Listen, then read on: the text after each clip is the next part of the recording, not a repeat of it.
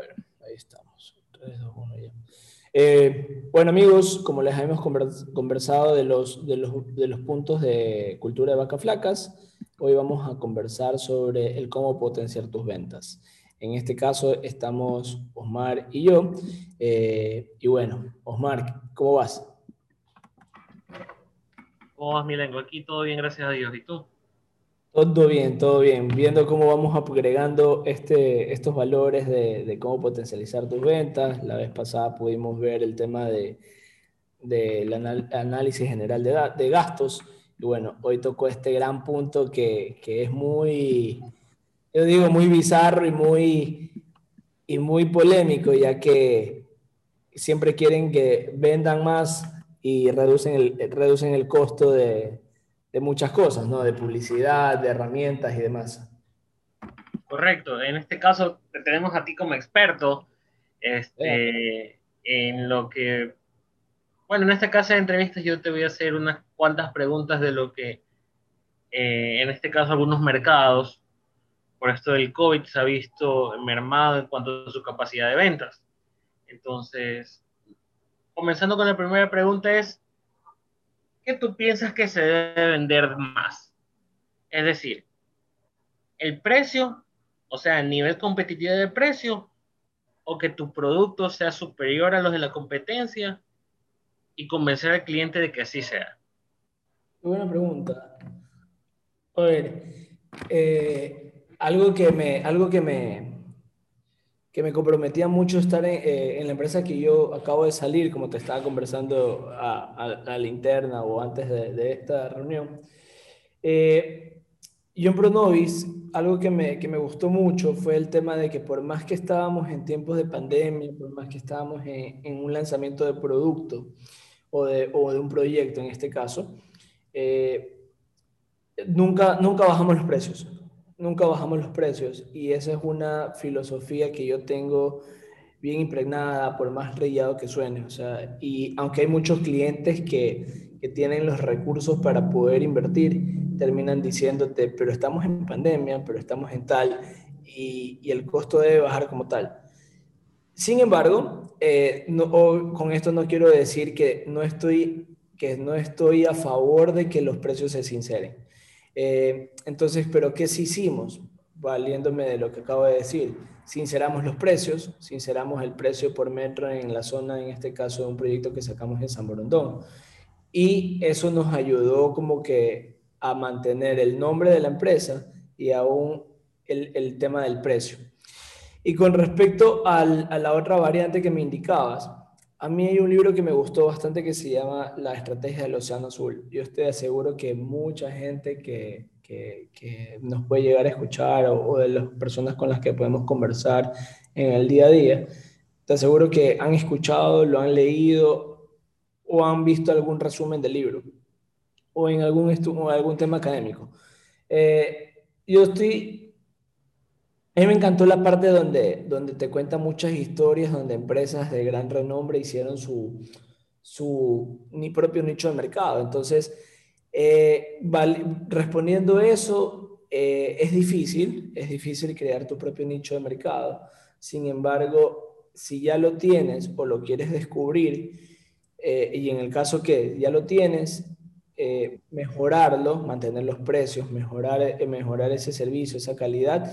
Y por último, ¿quién no te quita a ir a, buscar, ir a innovar en algo diferente donde puedes llegar? Porque tal vez tienes un servicio X y este servicio X le puedes sacar la Y y este servicio Y tal vez no es para tu nicho de mercado hay un, tema que me gustó mucho, por ejemplo, de los zapatos, no sé si, si has jugado pelota o indoor con los zapatos estos, los, los, los, los Bunky creo que se llaman, la marca.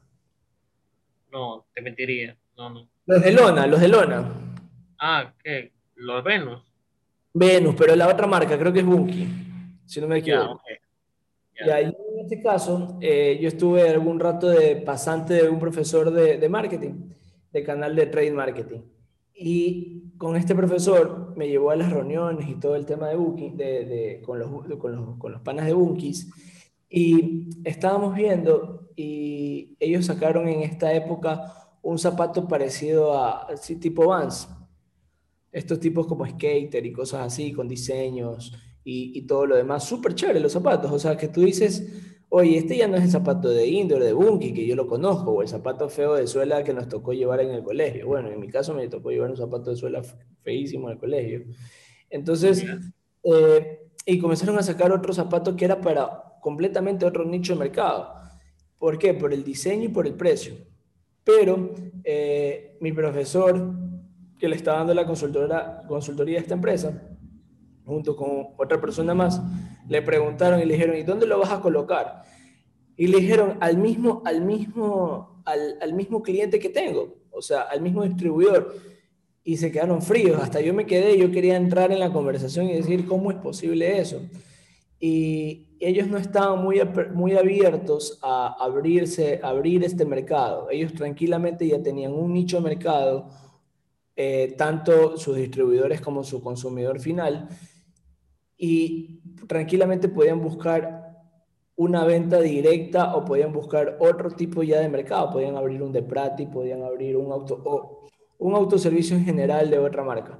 Entonces, yo me quedé impresionado. Y bueno, en, en conclusión, los he, los he, buscado estos zapatos Bunky, hasta el día de hoy los encuentro. Eh, después lo llamé al profesor a preguntarle, me dijeron que nunca lo sacaron, que lo, lo tuvieron en, en stand-by. Pero saco a relucir este ejemplo porque eso es algo que a mí me llama, mucho la atención, me llamó bastante la atención, porque puedes tener muy, muy buen precio un precio competitivo o un precio que no le llamo caro, porque entre caro y costoso hay mucha diferencia. Este, entonces, costoso, yo creo que tienes un servicio o un producto costoso que tranquilamente puedes descubrir un nuevo nicho de mercado. En este caso, eh, el libro de la estrategia del Océano Azul creo que abarca y ayuda en montón este tema. Ya, entiendo. Entonces, acogiendo un poco tus palabras, ¿consideras de una magnitud bastante amplia o quizás una de las más importantes el aspecto de marketing y comercial que se lleven de la mano, no como amigos, sino como familia. Por supuesto, 100%. Eh, ahí me gusta... te lo pregunto porque en varias empresas en las que yo he escuchado, hay conflictos entre ellas, ¿ya? Y hay conflictos que entre amigos se puede solucionar, pero entre familia quedan resentimiento. Entonces, por eso te digo, ¿cómo los consideras tú? ¿Tú crees que deberían ser familia o deberían ser buenos amigos? Yo creería que deberían ser familia, pero una familia sana, ¿no? ah, ok, perfecto. Poniéndonos serios, a ver, hay, hay, hay varios tipos de estructuras organizacionales. Me gusta la lineal, para ser sincero, y la lineal es la que usan por lo general todas las empresas, la mayoría de empresas, no todas, eh, la mayoría de empresas. Entonces, hablando de la estructura organizacional, eh, enfocados ya netamente en la parte comercial, yo sí considero que debe, debe haber un solo gerente, eh, marketing y comercial. Y tal vez que si el área comercial por lo general son muy grandes, sí ya debes tener tal vez subáreas o subjefes que, que te lleven, que te ayuden a llevar esa armonía. Pero, pero, pero, aquí se aplica el pero, pero también tienes que tener una persona estratégica. Por ejemplo, un subgerente de marketing donde se encargue a elaborar la estrategia y un jefe de marketing que la ejecute 100%. Y obviamente después ya viene, eh, la, se, se, va para abajo la estructura en donde ya tienes un servicio al cliente donde aterriza el cliente, eh, tienes un tema de, de, de, la persona que está revisando los, las campañas publicitarias y demás. Entonces, ¿qué creo yo? Yo sí creo que eh, marketing y comercial debe ser una sola familia. Eso sí estoy 100%, es algo que yo creo y he visto que resulta. Excelente, entiendo el punto de vista. Entonces, eh, ¿tú te refieres eh, a este punto de que tener dentro de la estructura organizacional la cabeza, como quien dice, al, al papá de los pollitos, este, al gerente comercial, ¿correcto? Y tener un subgerente o un jefe de marketing que lleve a cabo la estrategia de marketing como tal, ¿verdad? A esto nos referimos tanto como ATL como BTL, es decir, a todo lo que tiene que ver con campañas. Digital. Todo, todo, todo, todo, todo, Ah, perfecto. O sea, lo pregunto porque puede depender, este, eh, entiendo yo que puede depender del negocio, eh, tanto enfoque de ATL como BTL. Para ti, ¿cuál debería ser considerado más importante para el cliente, ATL o BTL? Sabes que yo no creo que haya uno más importante que el otro. Sin embargo, sí pueden predominar dependiendo del tipo de negocio. Ah, perfecto. Ya listo. Claro, porque siempre vas a necesitar, siempre vas a necesitar, siempre vas a, tener, a necesitar todo tipo de presencia de marca. Por ejemplo, te pongo un ejemplo de, de una marca que, que fuerte, no puedo decir el nombre, pero esta marca viene trabajando, tiene 22 años en el mercado, en el mercado ecuatoriano y en los 22 años ha, ha venido participando en toda entrevista que, eh, perdón, en toda revista que aparece en su sector, en su nicho de mercado.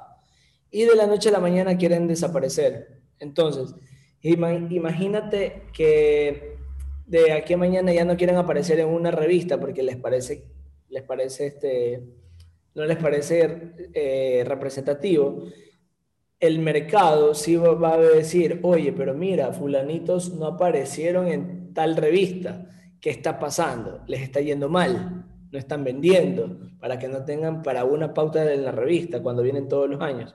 Entonces sí es un tema que es bastante, es un bastante complejo. Entonces siempre te vas a llevar de la mano, siempre vas a estar atado la una con la otra. Ah, ok, entonces cualquiera que las estrategias se tienen que llevar en armonía, tanto ATL como BTL, dependiendo del core business del negocio,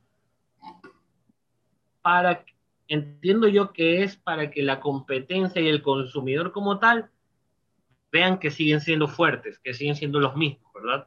Exactamente, exactamente. Obviamente en este caso puse un ejemplo muy, muy, muy, muy polémico porque es un caso de que ya vienes trabajando en algo y dejarlo de hacer sí puede llegar a ser eh, conflictivo, por decirlo de una manera. Puede llegar hasta ser contraproducente, entiendo, ¿verdad? Exactamente, contraproducente. Bueno, ahora al, al, como quien dice, a, a llaga, ¿cómo le hacen o cómo mantienes, en este caso, tu asesor comercial, vendedor o consultor de negocios, motivado y que esta motivación no siempre sea la comisión de la venta? Uy, mira, hay un autor que me gusta mucho que de sus libros, eh, se llama David Fishman, y él habla un libro, él en su libro de Motivación 360 habla mucho del tema de, de la motivación intrínseca y de la motivación extrínseca. Y realmente, tener, realmente descubrirlo eh, qué tipo de motivación. Eh, yo, sí, yo sí creo que debes trabajarlo en la parte con talento humano para, para realizar algún tipo de test y poder descubrir a, a, tus comerciales. Porque yo sí he visto que no todos los comerciales quieren, ay, la plata, la plata, la plata. Otros simplemente quieren vender, pero, quieren, pero les predomina el, el sentido este de la causa de, de poder liderar un área o de liderar un grupo y, poder llevar una causa justa que puede ser la misma causa de la empresa.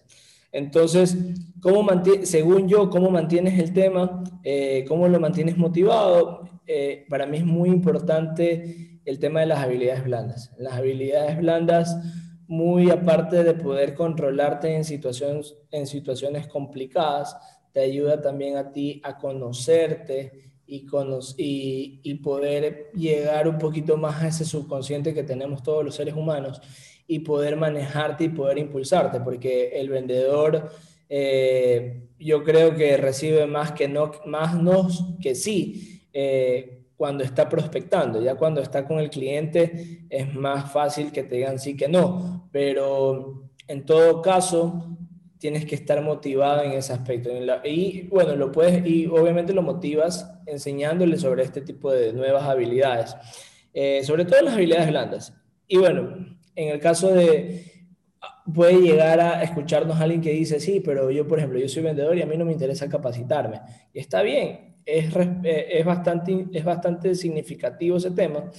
Y tal vez lo que te puedo hacer ahí es invitarte que hagas un curso, algo sencillo que te envíe la empresa y tal caso esa persona que la puedas descubrir que no le gusta mucho la formación, estoy seguro que le va a gustar tener eh, los bonos, los bonos y tal vez un reconocimiento en público.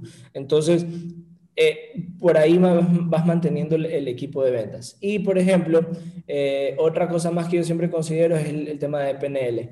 PNL está berreado con mucho coaching, con mucha vaina que, se ha hecho comercial. Sin embargo, el conocer a tu cliente te ayuda a tener una venta consultiva. Una venta consultiva no es, más, no es nada más que menos que de realizar preguntas. Eh, oye, voy quiero aceptar tarjeta de crédito preguntarle y decirle, ¿y con qué tarjeta, cuál, con qué tarjeta usted siempre trabaja? Ah, no, mire, yo trabajo con la de X Banco. Entonces estás devolviendo las preguntas y estás haciendo que él hable. Entonces, escucha activa. Y el PNL te enseña eso, te enseña a escuchar, te enseña a, bueno, la escucha activa y te enseña a conocer el, el lenguaje representacional de tu cliente. Aquí los que, los que conocen ya me van a decir que el tema visual, el kinestésico, sí, exactamente eso. Ya, perfecto. Entonces, eh, según entiendo, una, una, manera de motivar es dándole una herramienta que le ayude a mejorar su productividad. Imaginemos que ya es del 100, ahora que sea del 120. Exactamente. Ya. Eh, y por ejemplo, ¿cómo se manejaría la situación comercial en el caso de que, me invento, viene, contratas a alguien y demuestra un año, un año y medio que es un vendedor estrella, un asesor estrella? Y vienen los otros seis meses y ya no están estrellas. Eh, me invento, eh, vende, vendía 25 pares de zapatos al mes, ahora vende dos pares de zapatos. ¿Qué clase de, coaching de ventas o de coaching como tal se le podría realizar a esta persona para que vuelva a su productividad normal o de tendencia? Mira, yo más que coaching, yo siempre creo en el poder de las preguntas. Eh, sin embargo, hay algo que a mí me gusta mucho, que no sé si existirá un término técnico para esto, pero eh, no sé si tú has escuchado en algún momento que, que dicen, esa persona parece una mamá, o ese man parece papá. ¿Por qué? Yo creo mucho en el lenguaje paterno, en este caso si es un hombre o una mujer, bueno, el lenguaje materno, donde más que eh, ser un mamá o un papá autoritario, es un papá que te va guiando. O sea, primero entrar en esa confianza de, de o sea, cómo te va, qué tal todo, saber, pero llegar un poco más a, a la parte interna de tu, de tu equipo comercial y saber qué está pasando. Eh, después dar, dar ciertas responsabilidades. Bueno, en este caso las responsabilidades son, son llegar a, los números de venta. Y, baja, y yo te aseguro que vas a conocer que en estas dos partes vas a conocer si al tu, a tu personal le está pasando una situación que tal vez es, externa a la, a, la, a la compañía o es interna, y luego te vas a dar cuenta si es un tema de habilidad que simplemente fue que o, si, o, o perdió un gran cliente y que realmente no tenía la habilidad. Y ya va a depender de ti si lo tienes o no lo tienes en el equipo, si lo formas para tenerlo o si, bueno, o sea, ya lo descartas. Por lo general, eh, lastimosamente en el mundo comercial, descartas al, descartas al personal cuando ya no te vende 3, 4, 5, 6 meses, como te, como te tenía acostumbrado a, a los números. Y bueno, yo soy mucho en contra de ese tema, sin embargo lo respeto porque bien o mal igual estás pagando un sueldo y cosas así, ¿no? Pero yo sí iría con ese lenguaje paterno, a conocerlo, a saber qué le está pasando, porque, por qué bajó las ventas, por qué bajó su rendimiento, porque puede ser que realmente no se esté dedicando por A o B motivo en circunstancia. De acuerdo. Ahora, una pregunta para finalizar un poquito este, pequeña entrevista, eh, ¿qué consejos le darías tú? ¿Qué piensas que normalmente está haciendo mal un gerente comercial? ¿Y qué harías tú para rectificar esto y mejorar las ventas? Ya, yo siempre creo que, yo siempre he creído que la cabeza debe estar bien para que el cuerpo ande completamente extraordinario.